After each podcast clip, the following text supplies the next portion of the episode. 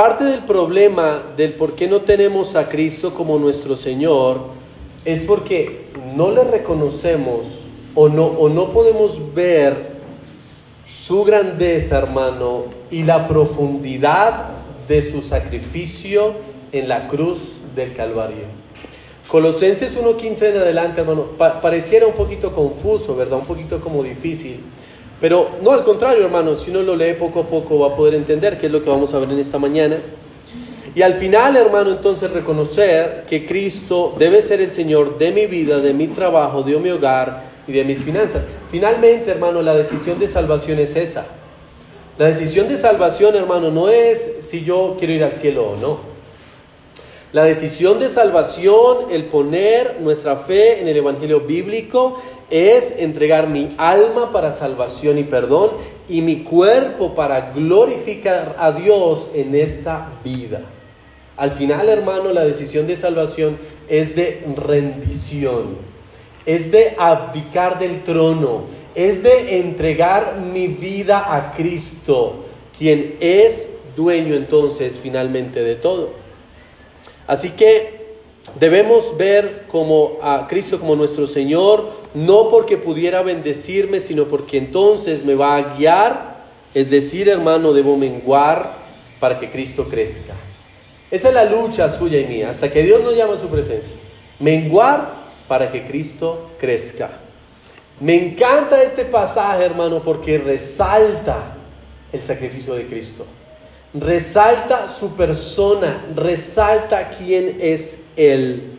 En Colosenses 1, mire allí, hermano, hace ocho días veíamos, hermano, como un creyente es fortalecido y lleva fruto con gozo, como la confianza del creyente está en el sacrificio de Cristo, en la esperanza, como dice el versículo 5, como la prioridad del creyente, mire el versículo 10 está en andar como es digno, agradándole en todo, llevando fruto, creciendo en el conocimiento. Esa es la parte del servicio externo, pero también el carácter interno, hermano, como dice el versículo 11, para toda paciencia y longanimidad, para servir como Dios le agrada, para tener el carácter de Cristo, versículo 11, debo estar fortalecido con todo poder conforme a la potencia de su gloria. ¿Qué, versículo, hermano? ¿Qué versículo? Entonces en el versículo 15, hermano, empieza a, describir el carácter de Cristo, a un Cristo exaltado, a un Cristo en victoria, a un Cristo, hermano, que necesitamos tener nosotros. Cristo va más allá, hermano, de una cuna. Cristo va más allá de una cruz.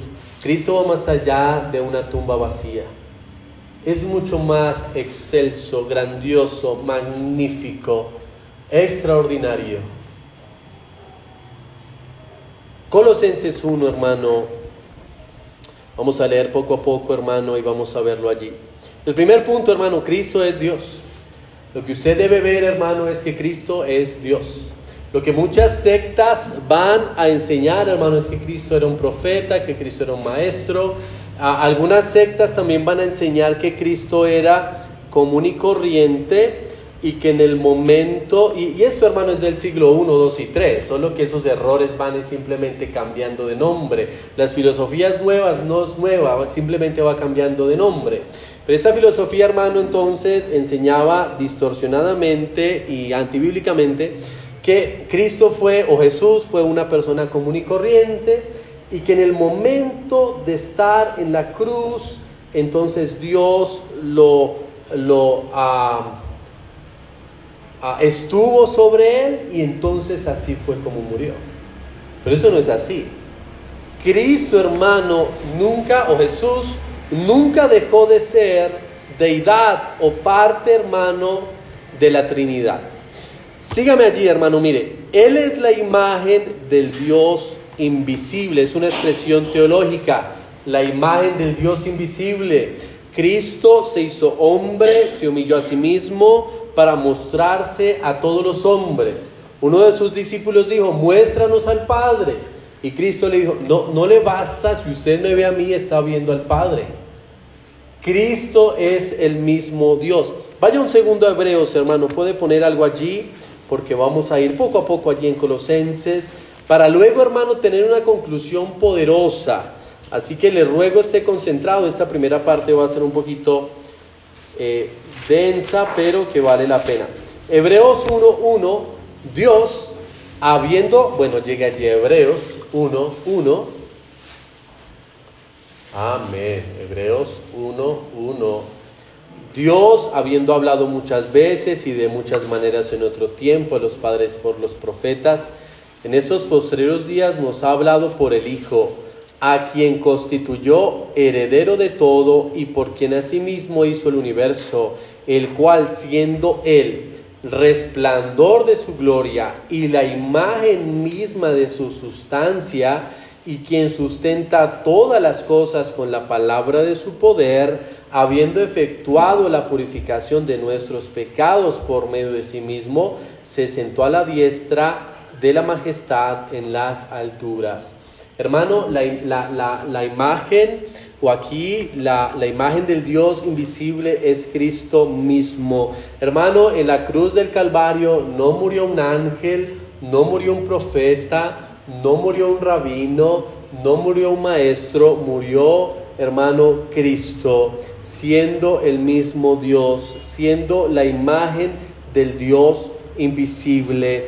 Dice allí, hermano, siendo el resplandor de su gloria y la imagen misma de su sustancia. Y me encanta cómo luego dice allí, a quien sustenta todas las cosas con la palabra de su poder, habiendo efectuado la purificación de nuestros pecados por medio de sí mismo, hermano. Ese Cristo grande, el resplandor de su gloria, la misma imagen de su sustancia, quien sustenta todas las cosas, murió por usted y por mí. Dio su vida, hermano, por nosotros. Sí, Cristo siendo, hermano, estando en la misma gloria. Sigue diciendo allí Colosenses 1.15, Él es la imagen del Dios invisible, el primogénito de toda creación. No que Cristo fuera creado, ¿verdad? Porque usted va a encontrar entonces, ah, mire, si ve, Cristo fue creado, es Él es el primogénito de toda creación o el primero en ser creado. El Hijo tiene todos los derechos pertenecientes al primogénito a causa entonces de su posición preeminente sobre la creación. Es decir, hermano, Él es el dueño de todo lo que vemos. Él es, hermano, por así decirlo, el heredero, el dueño de todo y por eso mismo todo subsiste. Si usted ve allí en Génesis, hermano, Génesis habla acerca de hagamos, ¿verdad? No dice voy a hacer al hombre. Hagamos al hombre a su imagen y semejanza. Y está hablando allí, hermano, de la Trinidad, de Cristo mismo Jesús, el Hijo de la Deidad. Vaya a Juan 1, por favor. Juan capítulo 1. Sí, hermano, Dios es, o Cristo es Dios mismo, hermano. Mire, Juan 1.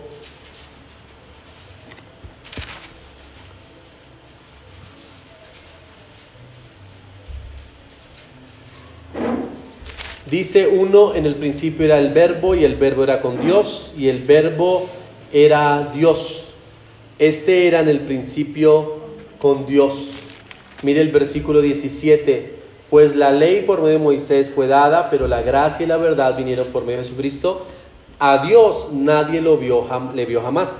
El unigénito Hijo que está en el seno del Padre, Él le ha dado a conocer. Entonces fíjese hermano, allí vemos o empezamos a ver el poder, la grandeza de Cristo. Hermano, si algo le falta a la iglesia local hoy, hermano, es reconocer la grandeza de Cristo. Reconozca la grandeza en su casa, en su trabajo, en su vida. Escúcheme bien, hermano. No lo que Dios le ha dado, porque mucha gente dice, no, yo glorifico a Dios porque mire mi casa, ¿verdad? Y qué bendición si usted tiene casa. O mire mi salud, qué bendición, tenemos salud, ¿verdad? Pero usted debe glorificar a Dios, no por lo que Él nos ha dado, no por su ropa, su trabajo, sus hijos, aunque es una bendición tremenda. Debe glorificarlo, hermano, porque Él es la imagen del Dios invisible. Él es el primogénito de toda creación. Y fíjense lo que dice el 16. Porque en Él fueron creadas todas las cosas, las que hay en los cielos, las que hay en la tierra, visibles e invisibles, sean tronos, sean dominios, sean principados, sean potestades. Todo fue creado por medio de Él y para Él. En Él fueron creadas todas las cosas. Fue Jesús quien habló y todo fue creado. Hermano, en, otras palabras, toda la creación está dedicada a Él. Cuando en Génesis, hermano, Adán y Eva deciden desobedecer, va más allá de un mordisco a una fruta. Va más allá, hermano. Lo que ellos hicieron, hermano, es, ya no vamos a, cumplir el propósito. Vaya a Romanos 11 mientras le digo esto. Ya no vamos a cumplir el propósito de la creación, que es glorificar a Dios, sino que ahora nos vamos a glorificar a nosotros mismos. Ya no vamos a cumplir el propósito de toda creación, que es exaltar al Señor, sino ahora nosotros vamos a querer ser como Dios. Vamos a independizarnos de Dios, hermano. Eso, eso fue lo que pasó en Génesis, en la caída. Adán y Eva decidieron independizarse de Dios. ¿Y qué pasa cuando alguien se independiza de Dios? El camino tiene final de muerte. Estaban entonces ahora bajo condenación. Entonces lo que hizo Cristo, hermano, fue restaurar todas las cosas. Fíjese Romanos 11:36, porque de Él y por Él y para Él son todas las cosas, a Él sea la gloria por los siglos. Amén. Es decir, hermano,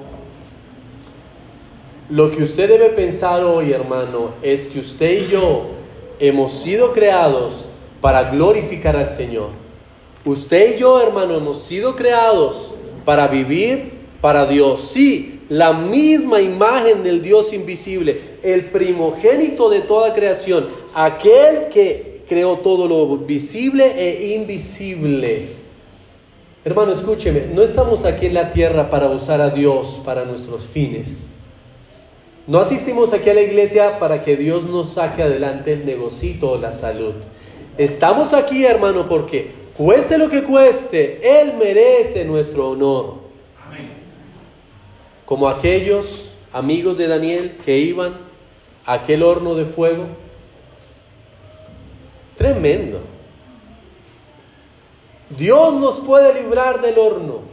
Y si no, igual Él sigue siendo Dios. Tremendo, hermano. ¿Se da cuenta, hermano, que pudiéramos perder todo lo que tenemos como valioso y Dios sigue siendo lo más valioso? Porque Él es nuestro creador. Hemos sido creados para Él. Pero no va a pasar nada, hermano, mientras usted no reconozca ni yo reconozca la grandeza de Cristo es más que nuestro Salvador, es más que Creador, es la, el mismo Dios. Vuelva a Colosenses, estamos allí en Colosenses capítulo 1, Él es la imagen del Dios invisible, el primogénito de toda creación, porque en Él fueron creadas todas las cosas, las que hay en los cielos y las que hay en la tierra, visibles e invisibles, sean tronos, sean dominios, sean principados, sean potestades, todo fue creado por medio de Él y para Él. Hermano, escúcheme. Cuando, cuando a Cristo estaba en el desierto, ¿usted recuerda que Satanás vino a tentarle y le prometió todos los reinos, le prometió todo lo que veía, ¿verdad? Todos los imperios. Y entonces Cristo le respondió con la palabra de Dios. Pero al tiempo, Cristo, recordando, soy yo quien es dueño de toda creación, no puede prometérsele algo que ya le pertenece. Hermano, escúcheme, Satanás a usted le va a ofrecer reinos. Eh, veía un testimonio de un señor como, ah, bueno, yo espero usted no, no lo vea, yo la verdad no lo vi, pero cuando usted ve los premios Grammy, eh, los Oscars, bueno, todas estas celebraciones, hermano, usted va a ver mucho satanismo envuelto.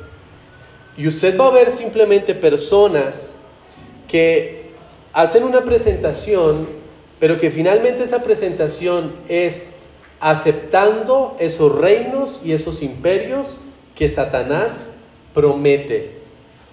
Y entonces entrega su alma. Hermano, como creyentes tenemos que rechazar todas estas prácticas, ¿verdad? Reconociendo, hermano, escúcheme, le pertenecemos a Cristo.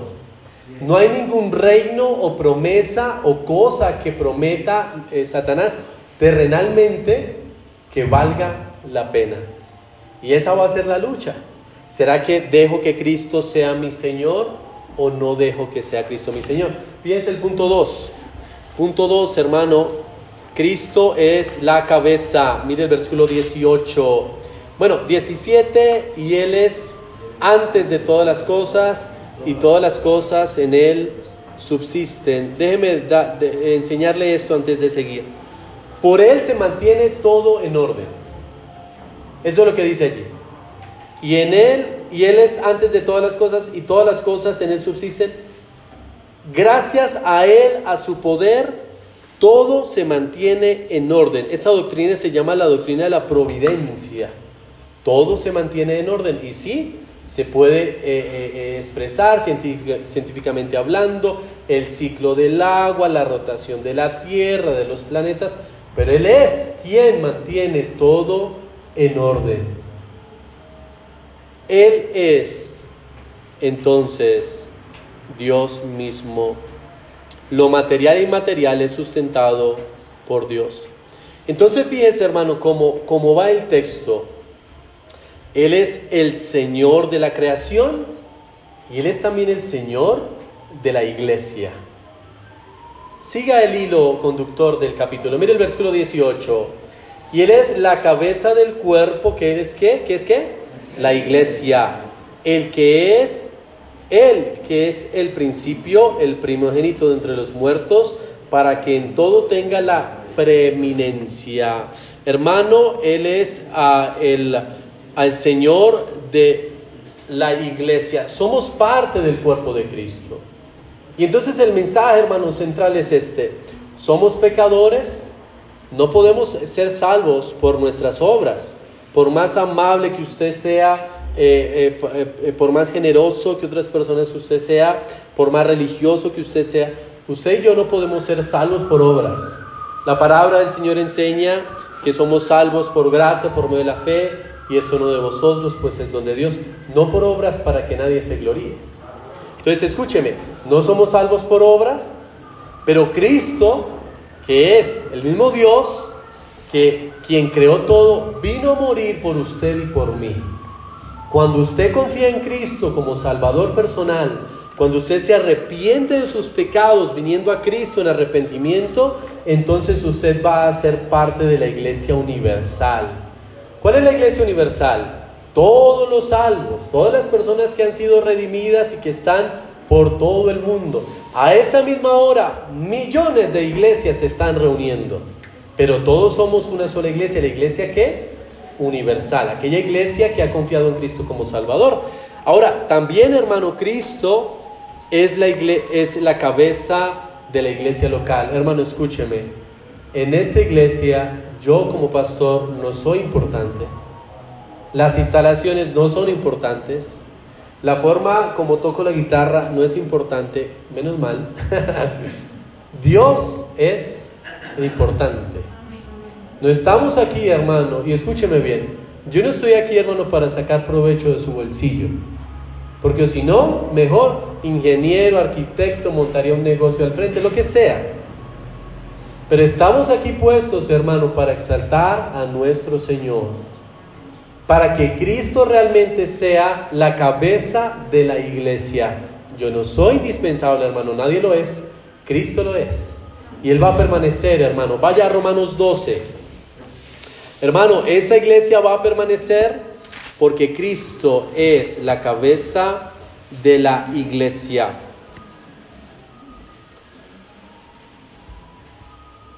Mire, dice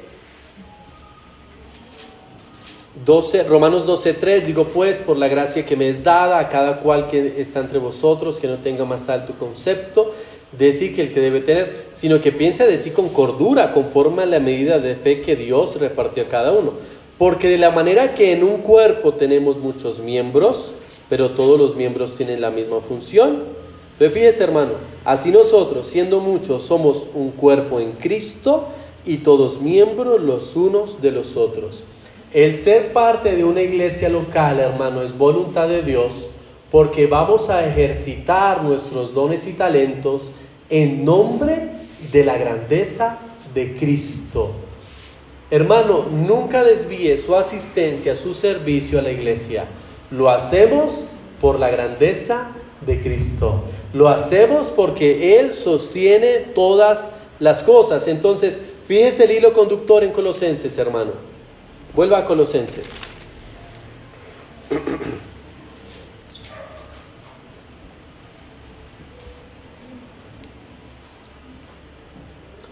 Fíjense allí, Colosenses 1, versículo 4, estamos en la fe en Cristo Jesús. Amén. Colosenses 1, 4. Estamos en el amor, Colosenses 1, 4. Colosenses 1, 4. No Filipenses, Colosenses 1, 4. Dice, habiendo oído de vuestra fe en Cristo Jesús. Entonces fíjense, tenemos la fe en Cristo Jesús, amén. Ahora, versículo 10. Para andar como es digno del Señor. Amén. Debemos andar como es digno del Señor. Versículo 11. Necesitamos fortalecernos con todo poder conforme a la potencia de su gloria. Versículo 14. Tenemos redención en Cristo. ¿Quién es Cristo? Versículo 15 en adelante. Él es el mismo Dios. Él es el dueño de la creación él es el creador, él, es quien sostiene todo, hacia Él va dirigido todo, hemos sido creados para Él, versículo 18, que es la cabeza de la iglesia. Mire el versículo 19, por cuanto agradó al Padre que en Él habitase toda plenitud y por medio de Él reconciliar consigo todas las cosas, así las que están en la tierra como las que están en los cielos, haciendo la paz mediante la sangre eh, de su cruz. Y a vosotros también, que os erais en otro tiempo extraños y enemigos en vuestra mente, haciendo malas obras, ahora os ha reconciliado. Qué tremendo. Como hermano, estar en la fe no es creer, ah, sí, no, Dios, Diosito está arriba y Él me va a hacer el milagro. Sí, Él puede hacer milagros, no me malinterprete. Pero alguien que diga que está en la fe debe confiar en Cristo como su Salvador, reconocer que necesita la fortaleza de su poder, reconocer la grandeza del Señor, reconocer que Él es la cabeza no solamente de la iglesia, sino de nuestro hogar reconocer que a través de Él hemos sido reconciliados y le pertenecemos, hermano. Necesitamos nuestro día a día vivir para Él. Fíjese el versículo 22. En su cuerpo de carne por medio de la muerte, para presentaros santos y sin mancha, irreprensibles delante de Él. Hemos sido comprados, salvados para presentarnos santos y sin mancha delante de Él. Escúcheme hermano, no dejamos de pecar por miedo a la consecuencia. No dejamos de pecar porque es que me van a pillar, porque es que qué pena con la familia, qué pena con la iglesia. Dejamos de pecar y al contrario, hacemos lo bueno por la grandeza de Dios, por lo magnífico de Cristo, hermano. Escúcheme, la grandeza de Cristo nos lleva a vivir santa, de forma santa y sin mancha, irreprensibles delante de Él. ¿Sabe cuál es el peligro, hermano, de una iglesia que no está bien enfocada?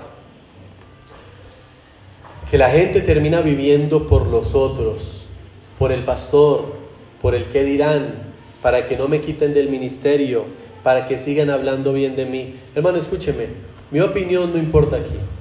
La opinión del Señor sí, amén. Hermano, siga en la fe, agradando a Cristo.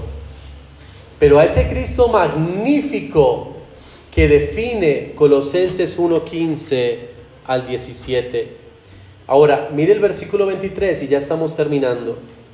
Si en verdad, subraya esa palabra, esas tres palabras, hermano. Si en verdad, si en verdad permanecéis fundados y firmes en la fe y sin moveros de la esperanza del Evangelio que habéis oído, el cual se predica en toda la creación que está debajo del cielo, del cual yo, Pablo, fui hecho ministro. Un creyente debe examinar su fe, ver si tiene a Cristo como, como dice allí, preeminente. Versículo 18. Preeminencia, el más importante. No tenemos a Dios, hermano, como amuleto. No tenemos a Dios como un extra, como para que nos sane cuando nos enfermemos, como para cuando nos saque de la urgencia cuando la tengamos. No, tenemos a Cristo, hermano, como el más importante, porque es el mismo Dios, porque es poderoso, porque es misericordioso. Si es que en verdad decimos que estamos en la fe, escúcheme, vamos a permanecer fundados y firmes en la fe. Hermano, no desmaye en su caminar cristiano. Cuando sienta desmayar, hermano, recuerde la grandeza y las promesas de Cristo, quien permanece fiel, que nos fortalece conforme a su gloria.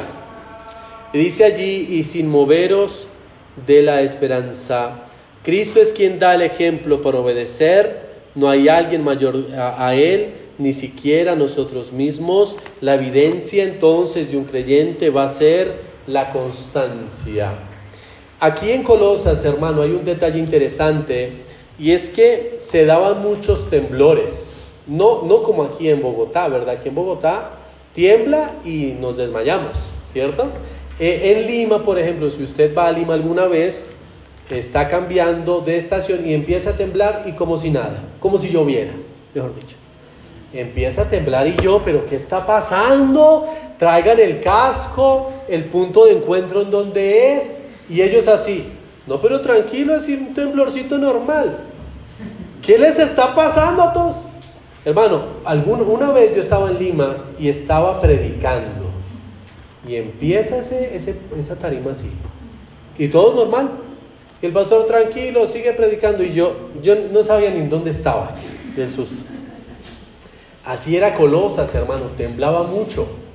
Entonces, encuentro interesante el versículo porque el versículo dice, si en verdad permanecéis fundados y firmes en la fe y sin moveros de la esperanza del Evangelio. Hermano, no importa si vienen tempestades, situaciones difíciles, si tiembla, Cristo es nuestra roca. En Él vamos a estar seguros. El edificio no se va a caer. Cristo nos va a sustentar. Cristo nos va a sostener. Y cuando esté temblando, cuando venga ese temblorcito y su familia, ¿qué está pasando? ¿Qué vamos a hacer? Tranquilo. Tranquilos, está temblando, pero Cristo es nuestra roca. Amén.